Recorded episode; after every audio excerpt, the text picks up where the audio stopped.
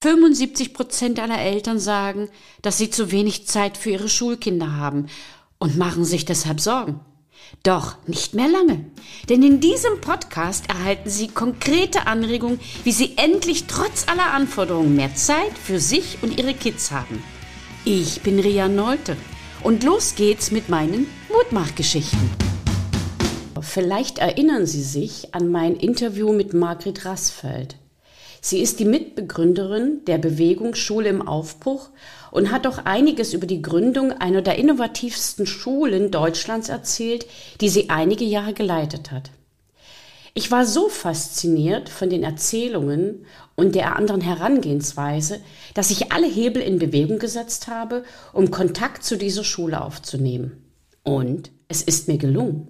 Ich freue mich so unwahrscheinlich, dass ich heute den jetzigen Schulleiter der Evangelischen Schule Berlin Zentrum begrüßen kann. Herzlich willkommen, Herr Marienfeld. Hallo. Hallo. Sie sind Mathematik- und Sportlehrer, so wie ich.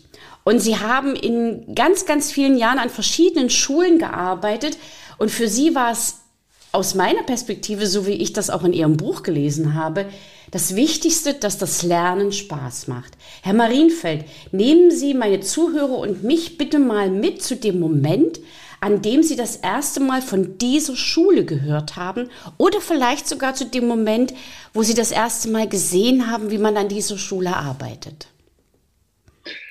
Ich denke, das sind sechs, sieben Jahre her. Ich war in Düsseldorf an der Schule, wo mir vieles Freude gemacht hat, wo wir vieles gestalten konnten und wo dann oft aber so diese Grenzen waren, gymnasiale Oberstufe, Abitur, ähm, die Punkte zählen.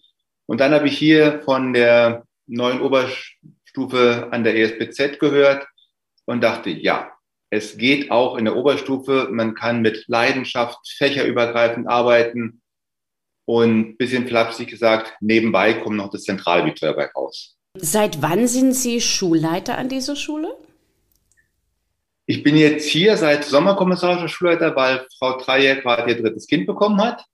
Ich war okay. an der ESBZ jetzt insgesamt dreieinhalb Jahre und ich war in Düsseldorf, von wo ich vorher erzählt hatte, neun Jahre lang Schulleiter. Das Motto ihrer Schule lautet protestantisch, mutig, weltoffen. Und ihr persönliches Credo formulieren sie als Mut zur Vision und Demut zum Detail. Welchen Stellenwert nimmt mutig sein genau für Sie und Ihre Schule ein? Wie drückt sich das konkret aus und was hat Demut damit zu tun? Mutig sein erstmal, dass man angesichts der vielen Dinge, die es in dieser Welt gibt, die man vielleicht selber auch falsch macht, wirklich immer wieder Mut braucht, um zu sagen, ich, ich lasse mich da nicht unterkriegen. Mut braucht man in der Schule, im Bildungssystem, wenn man nicht nur Paragraphen erfüllen möchte, sondern wenn man sagt, irgendwas geht dann noch. Ich behaupte, fast alle Lehrer, Lehrerinnen haben mal aus Leidenschaft begonnen zu studieren. Leidenschaft für ein Fach, Leidenschaft für Kinder. Ich glaube, dass ganz vieles leider oft dann über manchmal sehr wenige Jahre schnell verloren geht. Und von daher, glaube ich, braucht es immer wieder Mut zu sagen, ach, da geht doch irgendwas. Da könnte man vielleicht das machen. Da ist das Projekt nötig. Da könnte man eine Studienreise machen. Da könnte man ein Theater AG beflügeln. Demut deshalb, weil man oft im Detail auch arbeiten muss. Es ist eine Sache, wirklich hochfliegende Ideen zu haben und das ist okay. Aber irgendwann wird man selbst und andere müde davon, wenn immer nur Ideen, Ideen, Ideen, Ideen. Wenn man aber eine Idee nach der anderen umsetzen kann, mit der Demo zum Detail, dass man gucken muss, passt es mit den Zeiten, passt es mit den Räumen. Wenn ich das Sportfest mache und es regnet, wenn auf der Studienfahrt ähm, die Bahnverbindung nicht funktioniert, irgendwas geht fast immer schief. Und dann aber mit Gelassenheit und mit Hoffnung dabei bleiben und sich selbst und die anderen dadurch manövrieren. Dann kann man hinterher auch sagen, boah, es hat sich gelohnt. Es war vielleicht manches schwierig, aber es ist gelungen und wir sind dankbar, dass wir das machen konnten. Hat das vielleicht auch etwas mit der Wertschätzung zu tun? Ich habe in Ihrem Buch gelesen, dass bei vielen Unternehmungen, die Sie so außerhalb der Schule mit Schülern unternommen haben, Ihre Familie immer eine ganz große Rolle gespielt hat. Ihre Frau ist mitgefahren, die Kinder waren mit dabei, als Sie zu einem Skiurlaub waren. Mm, ich kenne das so ähnlich, aber es ist eigentlich untypisch, dass man so seine Familie immer so stark mit involviert. Wie war das für Sie und was hat da Ihre Familie dazu gesagt? Also irgendwo bin ich immer eine Person. Ähm, ich bin natürlich zu Hause nicht der Lehrer bei meinen Kindern gewesen, bei meiner Frau, aber trotzdem kriegen die ja irgendwas davon mit. Und es gab Situationen, wo es einfach für die, meine Frau und für mein kleines, jüngstes Kind damals schön war, einfach mitzufahren, während es für die anderen dann cool war, eine Woche bei Freunden einfach mal sein zu dürfen. Das heißt, wir haben einfach immer überlegt, wo tut es mir als Lehrer gut und wo kann ich das mit meinem Verantwortung, die ich als Ehemann, als Vater hatte und habe, tatsächlich ähm, übereinkommen. Wo ist es besser, ich fahre vielleicht alleine mal eine Woche irgendwo hin oder eine Wochenendfahrt oder wo bietet sich eigentlich an, dass es ganz schön ist, wenn meine Frau zum Beispiel mitkam und im Einzelfall dann eben auch Kinder mitgekommen sind. Da fällt mir gerade ein, gerade in Corona-Zeiten war ja der Spagat zwischen Familie und Arbeit so unwahrscheinlich schwierig zu handeln. Und auch für uns Lehrer ist es ja so, wir sind nicht nur Lehrer, wir sind auch Familienmitglieder. Aber ähm, diesen Spagat immer wieder zu halten, das ist für mich ein riesengroßes Problem gewesen. Ich habe jetzt das Glück, meine Kinder sind schon raus. Aber ähm, welche Möglichkeiten und welche, welche Tipps geben Sie da, was man, wie man das handeln könnte? Auch wenn ich jetzt hier als Schulleiter spreche, ähm, ja, die, Kinder, die, Kinder, die Kinder haben nur einen Vater und nur eine Mutter. Also auf keinen Fall die eigene Familie ähm, auf, für Karriere, für Schule, sonst was opfern. Das mhm. ist nicht gut. Mhm. Wirklich sehen, dass man seine Ehe, seine Partnerschaft, ähm, seine Familie wirklich pflegt und dann macht einem Beruf wirklich tatsächlich auch, auch Freude. Und dann kann man auch eventuell zu manchen Aktivitäten Nein sagen und sagen, das, das ist jetzt vielleicht zu viel. Und dann gibt es aber auch Zeiten, wo man sagen kann, okay, komm, das tut mir gut. Und dann kann man vieles auch tatsächlich, die meisten Dinge habe ich tatsächlich einfach alleine gemacht, ohne Familie. Also 80, 90 Prozent. Aber dann gibt es vielleicht ab und an Aktivitäten, die, die schön sind, wenn man zusammen machen. Und wo es dann auch für die Schüler, Schülerinnen gut ist, mal zu sehen, wie man mit seinen Kindern umgeht und sieht, das ist derselbe Mensch irgendwo. Ja. Natürlich in einer anderen Rolle, in einer Aufgabe, es ist der, derselbe Mensch. Von daher, ob das bei einem Grillfest ist, ob das bei einem Sportturnier ist, ob das bei einem Schulfest ist, das muss man einfach sehen. Der ganz große Tipp ist wirklich, seine Lebensphasen ernst zu nehmen. Und ich möchte die Schulleiterinnen und Schulleiter einfach ermutigen, zu sehen, dass Kollegen, wenn gerade das erste Kind geboren wird oder zwei Kinder krank zu Hause sind, dass dann die Kollegen hoffentlich, soweit es möglich ist, nicht noch zusätzliche Zusatzaufgaben übernehmen. Eigentlich ist es eine ganz Binsenweisheit. Die Kollegen kommen irgendwie mit 25, 26, 27 in Schuldienst und bleiben dann vielleicht bis 67 sind. Und jeder kann sich überlegen, was in so einem Leben alles passieren kann. Und natürlich trenne ich auch zwischen Privatleben und schulischem Leben. Aber ich glaube, es tut einfach gut, wenn Kollegen, Kolleginnen merken, ich kann als Mensch hier sein. Wenn ich ein Kind bekommen habe oder wenn ich geheiratet habe, dann teile ich die Freude miteinander. Ja. Mit meinem Kollegium. Wie, das hängt auch von der Nähe der Beziehung ab. Und wenn, wenn ich Schweres zu ertragen habe, weil jemand verstorben ist, weil jemand schwer krank ist, wenn eine Ehe in die Brüche geht, wenn andere Dinge passieren, die nicht schön sind und man möchte das mitteilen. Ja, man muss nicht alles mitteilen. Genau. Dann ist einfach gut, wenn den einen oder anderen hat, wo Raum dafür ist, und auch wenn es jetzt schwierig ist, Kollegen bekommen immer frei, wenn sie zu einer Beerdigung gehen. Und da ist mir auch, das sage ich ganz deutlich, Dienstrecht eigentlich relativ egal. Ob das nur für Verwandte ersten Grades oder sonst was gilt. Ja, also ich glaube, wenn man in solchen Situationen nicht einfach sagt, doch, das Leben hat da so hart mitgespielt, nimm dir diese Zeit. Und rein wirtschaftlich gesagt, das rechnet sich auch immer aus. Kollegen ja. engagieren sich. Ich finde dieses betriebswirtschaftliche zwar eigentlich fürchterlich, aber wenn man es dann macht, auch dann ist es tatsächlich besser, großzügig zu handeln. Genau. Engagierte Personen sind länger dabei und sind gesünder. Definitiv, ja.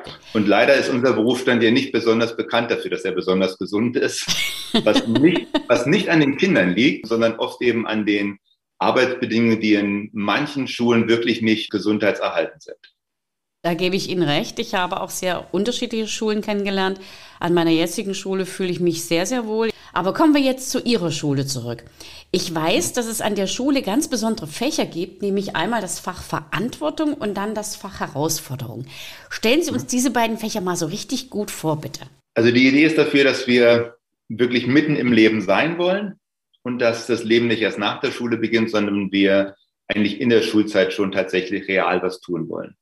Fangen wir mit Verantwortung an. Jede Schülerin, jeder Schüler sucht sich ein Projekt aus, wo er sich über ein Schuljahr hin ungefähr so im Rahmen von einer Stunde, anderthalb Stunden einbringen will. Das kann in einem Kindergarten, es kann in einem Altenheim sein, das kann in einem Tierheim sein, das kann in einem ökologischen Projekt sein. Und der Sinn dahinter ist, dass man merkt, ich kann in dieser Gesellschaft etwas bewirken. Ich kann tatsächlich Verantwortung übernehmen. Und weil Menschen unterschiedlich sind, können auch die Projekte unterschiedlich sein. Und dann geht es einfach darum, dort regelmäßig hinzugehen. Das kann sein, dass es in dieser Doppelstunde ist, die im Stundenplan ausgewiesen ist. Das kann aber auch sein, dass es in der Nachmittagszeit ist oder wenn Schüler Schulen bei einer Suppenküche helfen, auch zu anderen Tages- oder Wochenzeiten im Grunde genommen. Und das Schöne ist, man merkt einfach, die Kinder merken, oh, ich, ich kann tatsächlich etwas bewirken. Der Austausch zwischen den Schüler, Schülerinnen ist enorm gut. Diese Feedbackrunden dann, was war irgendwo wichtig? Pünktlichkeit ist bei einem PV bei der Beantwortung was ganz anderes, als ob ich bei der Mathestunde zu spät komme. Ja, wenn ich in der Kita zu spät komme, das ist was wirklich. Also das ist eine was. Ja, genau. Ja, und, und das, man, man, man kriegt die Rückmeldung. Und das ist, das ist sehr, sehr gut. Und die eine oder andere machen dann später mal längeres Praktikum.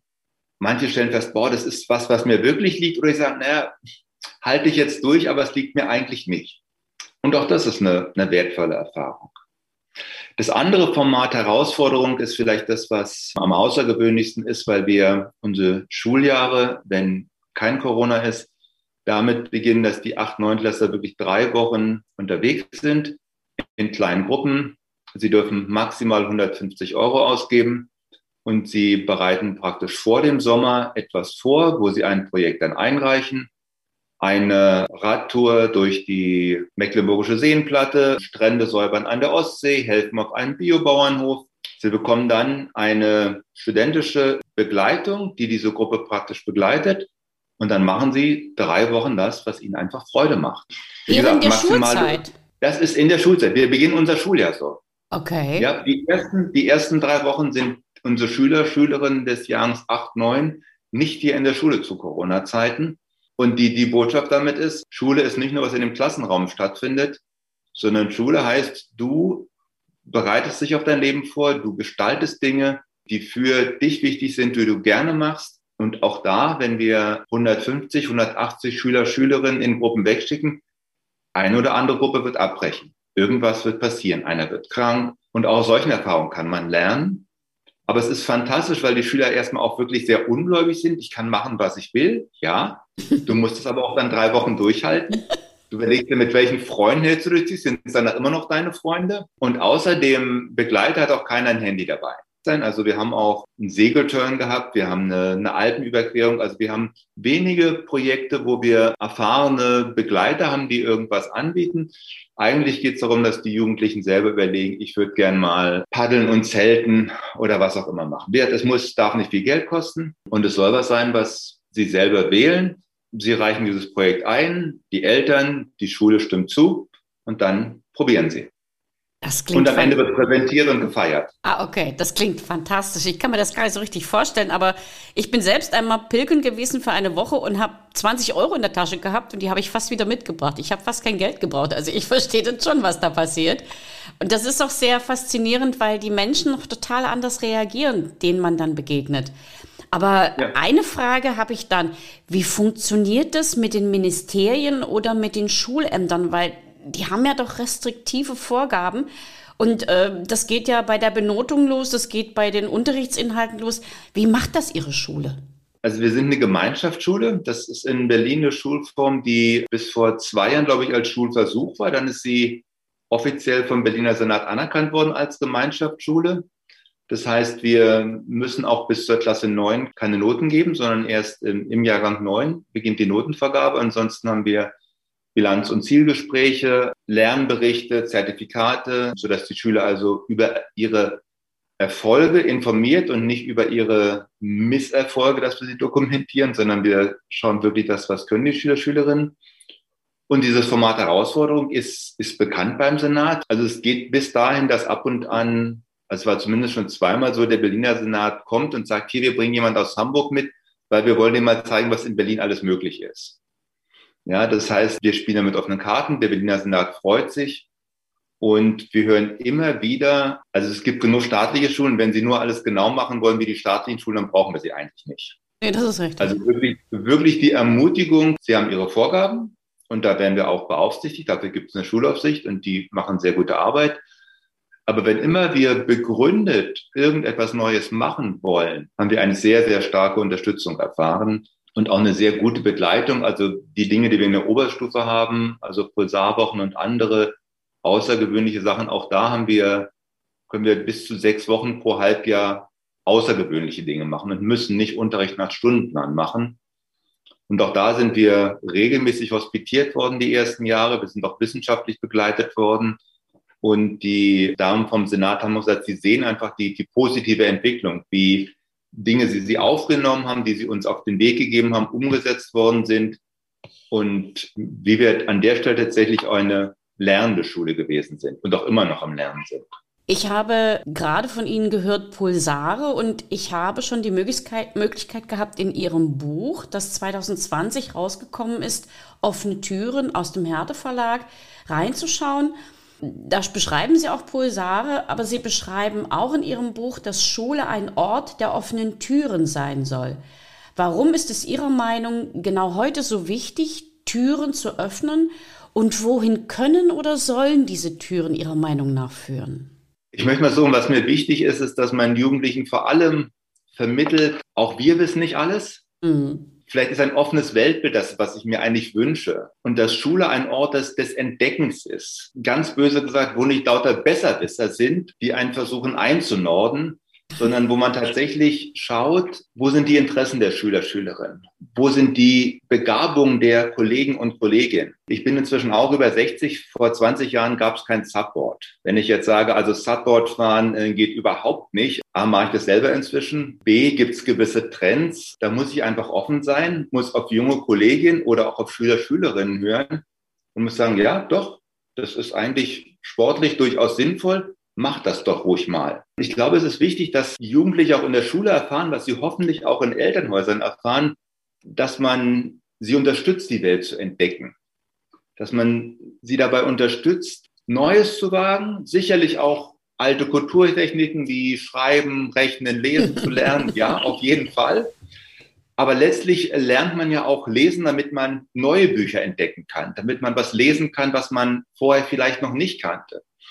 Und ich denke, so soll Schule auch ein Ort sein, wo Kollegen sich entfalten können, aber wo Schüler, Schülerinnen auch entdecken können, vielleicht ist Stelzenlaufen was ganz Tolles, habe ich noch nie gehört, aber vielleicht ist was mit Gleichgewicht, vielleicht kann ich jonglieren, vielleicht ist es aber auch Film, vielleicht, also einfach eine Fülle an Möglichkeiten eröffnen und darum eben dieser sagen wir, Geist, diese Kultur der, der offenen Türen, nicht Bekanntes zu verwalten, sehr wohl zu wissen, was sind Grundlagen, die ich weitervermitteln möchte. Aber vielleicht so ähnlich, ich lerne ja auch laufen, damit ich tanzen, springen und andere Dinge tun kann. Und nicht nur, damit ich immer brav links, rechts, links, rechts, links, rechts vorwärts gehe, sondern tanzen, Kreuzschritt, andere Dinge lerne oder hüpfen, springen und anderes. Und das eben im übertragenen Sinn was ich mit Mathematik, was ich mit ähm, Biologie, mit anderen Dingen machen kann. Offene Türen hat was damit zu tun, dass ich diese Welt bei allem, was auch schwierig ist, doch immer wieder staunend, hoffnungsvoll erlebe und sage, oh, vielleicht geht da was, ja. In der Natur staunen kann über Blumen, über Schmetterlinge. Das mag jetzt alles sehr naiv klingen, aber es macht was aus, ob Schule ein freudiger Ort ist, so wie nach Corona viele Schüler wirklich gerne wieder zurückgekommen sind. Oh ja. Nicht wegen des Mathematiksunterrichts in erster Linie, sondern weil sie sich gegenseitig gesehen haben.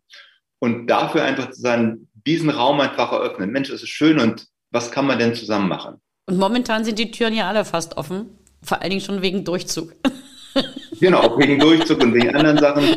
Ich möchte auch nicht alles nur zweckorientiert. Vielleicht kommt eine Berufsorientierung raus. Mhm. Vielleicht kommt ähm, ein Talent im musikalischen, mathematischen, künstlerischen heraus vor allem auch das, dieses immer so schön genannte lebenslange Lernen. Man merkt, Mensch, es ist wirklich was. Ich kann was machen, ich kann was probieren und ich bin auch in einem Umfeld, wo die Lehrer, Lehrerinnen auch irgendwo in der Entwicklung sind. Da ist einer, ja. der nebenbei Leistungssport macht. Da ist einer, die hat ein Kunstatelier. Der eine hat früher mal in der Wirtschaft gearbeitet. Der schreibt nebenbei Theaterstücke. Mhm. Und das kriegen Schüler, Schülerinnen mit, ob Schule, ganz krass gesagt, ein Ort ist, wo Vorschriften abgearbeitet werden, die im Abitur abgeprüft werden, oder wo es spannende Persönlichkeiten gibt, von denen ich manche mag, andere mhm. weniger mag, mich die einen inspirieren, mich die anderen nerven, aber sagen doch, das ist ein Ort, wo sich Leben einfach entwickeln und entfalten kann. Genau. Ich habe übrigens vor zwei Jahren eine äh, faszinierende Situation erlebt. Äh, da hat ein Schüler zu mir gesagt, Frau Nolte, Ihre Geschichten sind so interessant, die müssten noch mehr Schüler hören. Sie müssten einen Podcast machen. In diesem Moment habe ich gesagt, was ist denn ein Podcast? Und heute mache ich das. Und einer meiner ersten Gäste war auch dieser Schüler, weil er mich auf diese Idee gebracht hat. Und ich finde das total faszinierend, was bei mir gerade passiert. Ich habe unwahrscheinlich viel gelernt.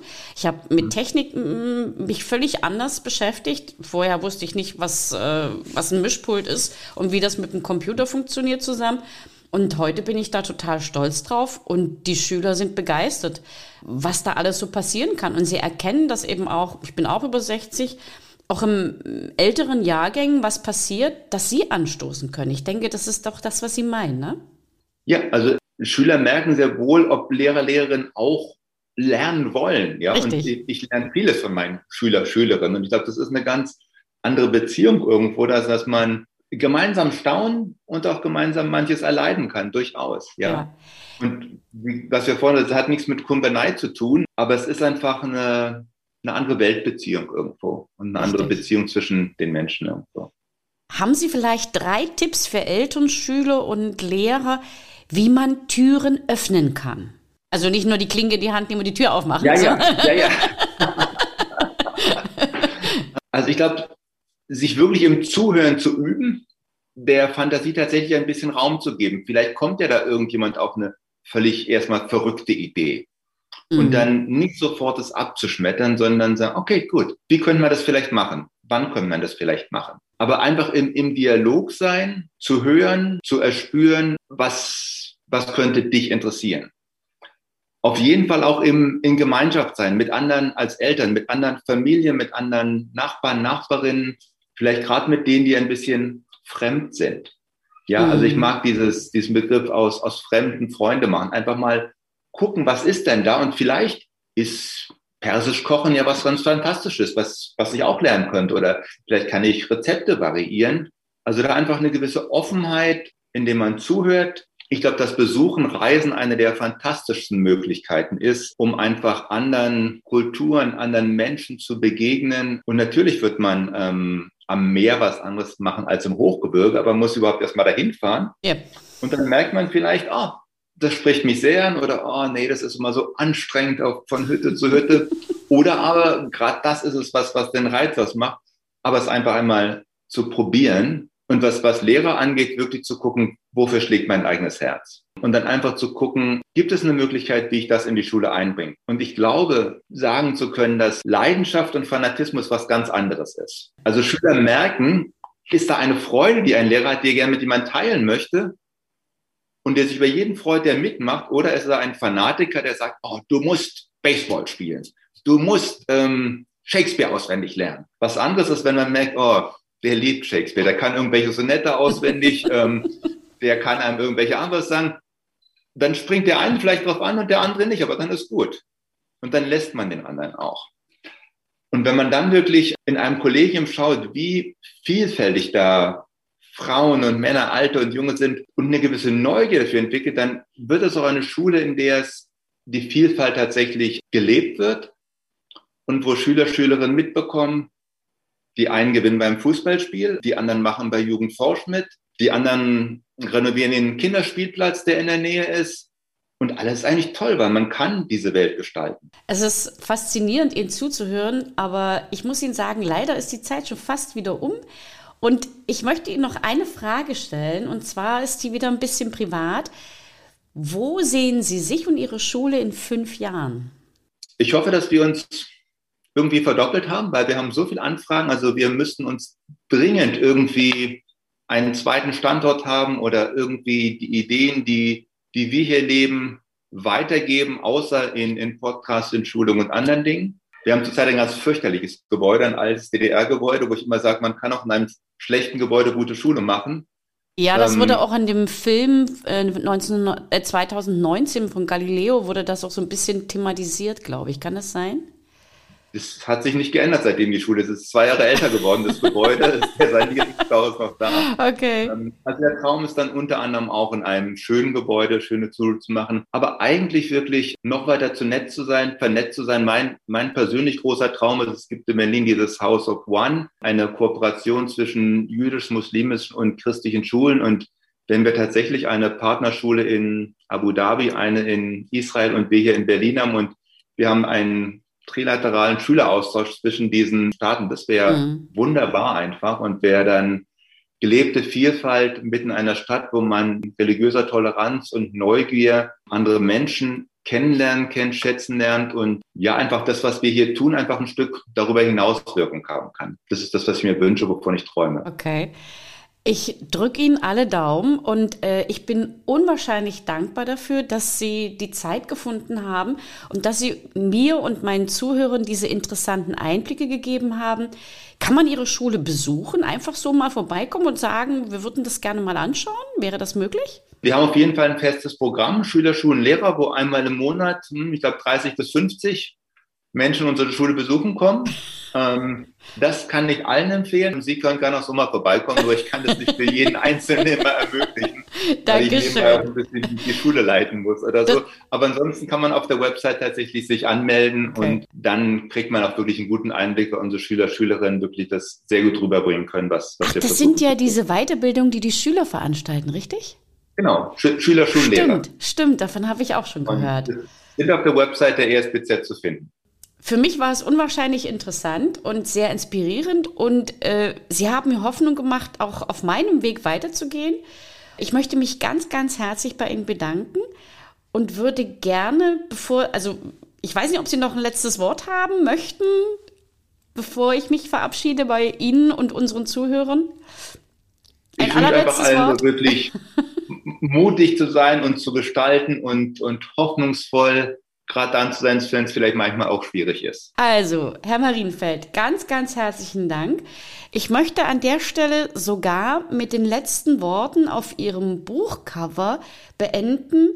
Lass uns träumen, einfach leben, vertrauen, hoffen, erwarten wir das Unerwartete, lass uns jeden Tag lachen und genießen wir das Leben. Also bleiben wir mutig und freundlich. Auf Wiederhören. Vielen Dank. Und das war sie schon wieder. Die extra Portion Mutmachgeschichten. Und wie immer, ich freue mich auf Ihre Rückmeldung an podcast.rino-story.de. Als kleines Dankeschön für Sie und Ihre Treue erhalten Sie ein kostenloses 15-minütiges Beratungsgespräch mit mir. Bis zum nächsten Mal. Herzlich Ihre Ria Neute, bekannt als Rino Mutmacherin.